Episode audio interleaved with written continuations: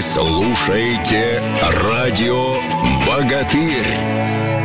Здравствуйте, уважаемые любители тяжелой атлетики. Очередная прямая линия у нас в эфире радио «Богатырь». Президент Федерации тяжелой атлетики России Сергей Сырцов. И мы подводим итоги Конгресса Международной Федерации тяжелой атлетики. Этот конгресс состоялся накануне, на этой неделе в Москве. И, конечно, это очень крупное событие для всего мира тяжелой атлетики. Россия в центре внимания. Сергей Александрович, здравствуйте. давайте, может быть, подведем сначала официальные итоги, что было на Конгрессе. Да, Александр, действительно, буквально с 19 по 22 число нашу Россию, э, город Москва, посетили более 300 делегатов, приехавшие на выборный конгресс, который состоялся 20 и 21 мая. С правом голоса, значит, было у нас 138 стран. А, делегатов всего более 300 человек. Это говорит о том, что действительно Москву как никогда посетили э, не только вся элита тяжелой атлетики, но и другие представители, которые вошли в Международную Федерацию. Такой грандиозный размах. А если вот немножко поговорить о результатах, конечно, выборы это было основное, э, зачем собрались представители со всех стран мира. И Тамашаян, венгер, он получил карт-бланш на ближайшие 4 года и уже 16 лет будет руководить. Если вот так вот подводить итог, для нас э, выборы венгерского специалиста что дает? Это плюс? Для российской тяжелой атлетики это действительно плюс. Не зря мы взяли выборы. Тем более мы тоже участвовали, будем говорить так, что в состязаниях по э, выборной программе. Москва выиграла э, такие страны, как Китай, Америка, Таиланд, и выборы прошли у нас в Москве. То, что касается по президенту Международной Федерации, действительно на пост президента было первоначально заявлено 6 человек. Это, опять же, впервые за всю историю э, Международной Федерации такое количество людей. Тамаш Аян, за него проголосовали 80 делегатов, Антонио Урсо за президента Европейской Федерации 55. И теперь с 13 по 16 год Тамаш Аян опять возглавит Федерацию международную. Также генеральным секретарем остался господин Ма, это из Китая представитель. Урсо подавал тоже себя и на генерального секретаря, но Урсо проиграл. У господина Ма было 76 голосов, у Урсо 60, хотя на этот пост баллотировалось 4 человека. На первого вице-президента баллотировалось 11 человек. Там победил наш товарищ, друг. Я еще в свое время поднимал с ним вместе, это олимпийский чемпион из Румынии Нику Влад. То, что касается, допустим, вице-президентов, это тоже за долгое время у нас, э, да, по-моему, даже впервые это на пост вице-президента попал наш россиянин, это Александр Герасименко. Это очень приятно, и самое главное приятно то, что он один из всей Европы, то есть один европеец попал потому что 5 вице-президентов из 23 претендентов. Так что это, я считаю, большое достижение. Затем э, состоялись у нас выборы в технический комитет. На 10 мест было 40 кандидатов. В том числе и я подавал свою кандидатуру технический комитет, но, к сожалению, 4 голоса не добрал. У меня получилось 39 голосов, а чтобы попасть в технический комитет, представитель Индии набрал 43 голоса. То есть я, будем говорить открыто, что не добрал, пролетел. В тренерский комитет у нас баллотировались 35 делегатов, в том числе и Давид Ригерт баллотировался, он прошел. Также мы имеем россиянина, это Петров Александр в медицинском комитете. То есть на сегодняшний день это самые лучшие выборы, где наши три представителя из четырех вошли в Международную Федерацию. Это очень здорово, и есть такие надежды, что в будущем это только будет польза для российской тяжелой атлетики. Но это как чемпионат мира среди руководителей Федерации тяжелой атлетики, и хорошо, что наша страна так выступила здорово. Мы очень довольны этому, потому что за три года работы новой федерации удалось не только наладить отношения международной федерации, но и удалось вернуть тяжелую атлетику к нам в России. Вы сами прекрасно понимаете, что это было начало у нас чемпионата Европы, затем Кубки президента, э, сейчас универсиада, следующий год первенство мира среди юниоров, еще в этом году у нас будет Кубок президента в ноябре месяце проходить. Так что мы как бы в этом идем в правильном направлении, и самое главное, что нас все поддерживают, и к нам повернулись лицом не только Международная Федерация, но и все остальные члены международного сотрудничества. Так что я думаю, что при этом раскладе все будет здорово, и наша тяжелая атлетика только выиграет от этого. Сергей Александрович, вот вы много интервью давали и рассказывали об итогах Конгресса. Мне интересует человеческая сторона вопроса. В общем-то, выстроить отношения с президентом Международной Федерации – это тоже большой труд кропотливый. Вот ваша первая встреча э, с Томашем Аяном, вы вспомните, как это было и насколько сложно поначалу складывались отношения? Или сразу был найден контакт, и вы быстро договорились, и, ну, знаете, какая симпатия, когда бывает между людьми. Вот как складывались вот эти вот пазлы взаимоотношения Российской Федерации и международной? Ну, Тамаш Аяна я знаю очень давно, еще будучи спортсменом. Э, он руководил Международной Федерацией. Вот. А на посту президента Естественно, не сразу это все так легко нам давалось. Э, люди с осторожностью к нам относились, но потом увидели, что действительно пришла команда, и команда единомышленников, и эта команда хочет, чтобы развивался наш вид спорта не только как в России, но также и при помощи нас он развивался и на международной арене. Поэтому мы начали брать все такие крупные соревнования. Слава богу, что был подписан э, еще тогдашним президентом страны Медведевым указ об этом кубке.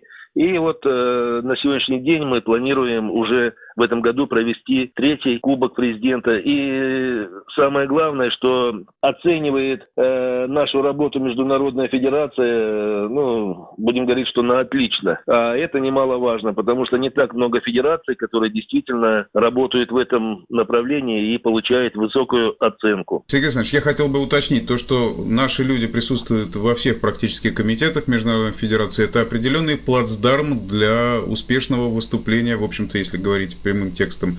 Э, есть кому бороться за нашу страну в комитетах Международной Федерации, отстаивать интересы ее. Конечно, конечно, потому что раньше входили в комитеты Международной Федерации допустим, те представители стран, у которых вообще не только нету спортсменов, но и тяжелой атлетики нету. А на сегодняшний день те люди, которые входят в различные комитеты, они действительно из э, тех стран, и самое главное, что в этих странах развивается тяжелая атлетика. Я думаю, что они все являются э, специалистами, большой буквы можно назвать их так. Ну и да, то есть иногда плюс. бывают спорные какие-то моменты и судейские решения какие-то странные. Конечно, поэтому, конечно. когда люди понимают э, и четко знают предмет, это, конечно, э, легче решать многие-многие вопросы. Я с вами полностью согласен, но вы должны понимать, что мы стараемся делать все возможное, чтобы не случилось с нашим спортом так же, как с борьбой, что идет решение, то убирать его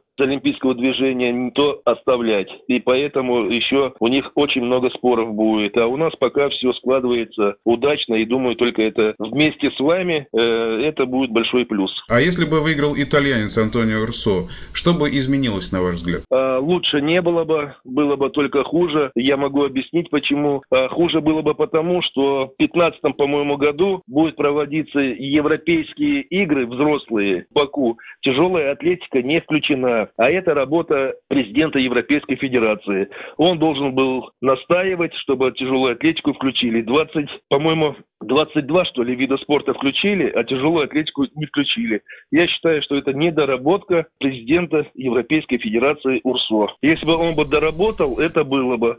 А мы со своей стороны в этом году планируем при нормальном раскладе провести Европейско-азиатские игры среди 17-летних спортсменов. Они должны пройти в Казахстане. Кстати, вот так эта вот ассоциация европейско-азиатская, это некое такое сообщество, это такой профсоюз союз тяжелоатлетов вот стран бывшего Советского Союза. И сейчас, в общем-то, эта организация набирает вес и уже выступает, наверное, в супертяжелой весовой категории, если говорить нашим языком. В принципе, да, потому что, во-первых, нам удалось объединить опять все наши бывшие республики, они вошли а помимо наших бывших республик также сейчас входит и Словакия, и Румыния, и Греция, и немцы хотят войти, поляки уже должны. То есть потихонечку, я думаю, что и самые сильные европейские страны тоже войдут в эту ассоциацию, и можно будет проводить не чемпионат Европы, а чемпионат евразиатский, там какие-нибудь игры. Кстати, вот ну, то, что Тамашаян, его позиция известна, он, наверное, выступал на Конгрессе и подчеркивал вот ближайшие цели, что он собирается сделать после того, как его переизбрали? Ближайшие задачи он перед собой поставил, чтобы нам объединиться, ну, естественно, борьба с допингом, и самое главное, устоять на этой вершине, чтобы не сместили с Олимпийской хартии, чтобы мы не потеряли там свои позиции.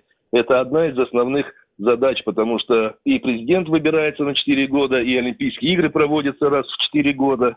Так что это самое первое задача. Второе то, что э, тем странам, у которых только развивается тяжелая атлетика, пообещал помощь, вплоть до того, чтобы создавать так называемые общие лагеря, совместно проводить учебно-тренировочные мероприятия, вести туда специалистов, э, сделать академию общую по тяжелой атлетике, где будут действительно работать специалисты. И хотел бы уточнить, ну, то, что Ригерт вошел э, в тренерский комитет, и его функции здесь понятны. То же самое с медицинским комитетом. А каковы функции вице-президента Александра Герасименко? Ну, я думаю, что первоначально это тоже было развитие, тем более Герасименко является председателем Евроазиатской ассоциации. Ну, думаю, что он также поможет, поскольку высокий пост поможет развитию и в нашей стране тяжелой атлетики, тем более, что несомненно, сейчас несомненно. регионы, э, вот и на Дальнем Востоке начали открываться э, центры, и вот ваши планы ближайшие, вы, наверное, будете взаимодействовать и в связке работать в этом смысле, это же, так сказать, сообщающиеся сосуды Международная Федерация и Российская Федерация. Вот э, вы говорили о том, что приоритет это регионы, но в то же время сейчас э, третий Кубок Президента будет проходить в Москве. Он впервые пройдет в столице, и с этой точки зрения, наверное, это очень удачное решение, чтобы привлечь дополнительное внимание к этому соревнованию.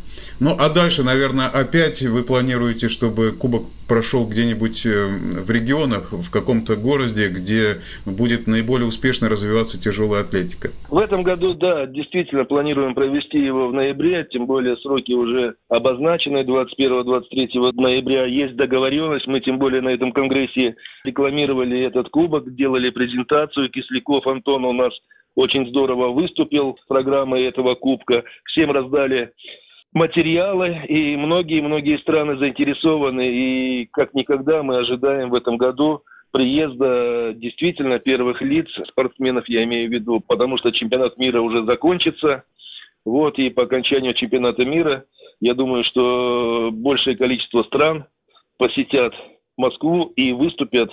То, что касается на будущее, естественно, мы планируем не на одном месте его делать, а все время в разных это только лишь будет развивать наш вид спорта. Ну и другое то, что уже ждут, не дождутся другие зарубежные наши гости, когда в очередной раз приехать э, в Москву, приехать на Кубок Президента. Вы наверняка как-то обсуждали вот эту вот идею Кубок Президента. Может быть, у представителей других стран, вот между заседаниями, вот вы когда в фойе, может быть, встречались, говорили об этом, может быть, есть аналогичные идеи создать Кубок Президента какой-то страны и, может быть, организовать что-то типа Гран-при? Таких идей, будем говорить, что нет у них, но они пытаются организовывать, как вы сказали, Гран-при. Тоже также у них э, турниры буквально один-два дня. Со временем, я думаю, что возобновятся все турниры, которые были в союзное время. Это Кали Кристалл, это и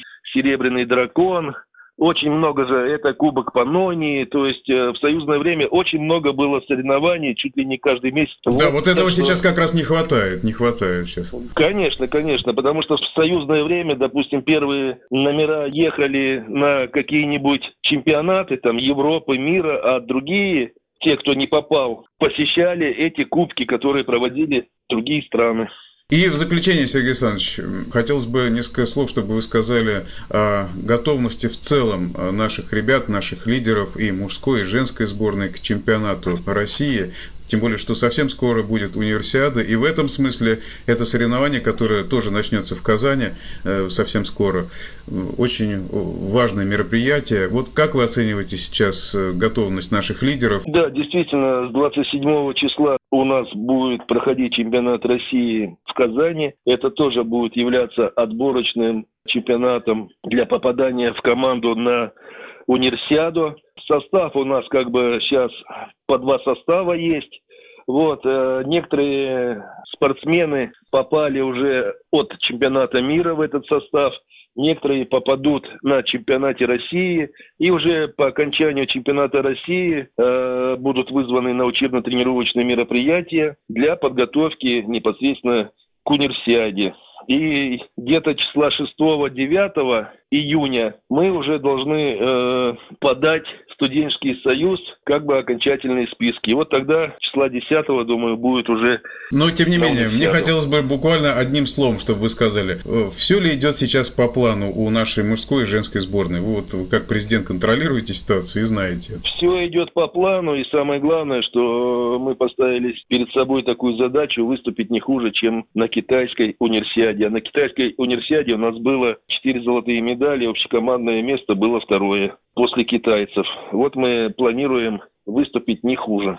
Ну, я думаю, что мы китайскую делегацию сюда приглашаем в Казань, и мы с ними поборемся. И дай бог, чтобы у нас все получилось. Сергей Александрович, спасибо большое за обстоятельные ответы на вопросы. И напоминаю, что это была прямая линия с президентом Федерации тяжелой атлетики России Сергеем Сырцовым. И каждую неделю радио «Богатырь» в эфире. У микрофона Александр Иванов. Всего доброго.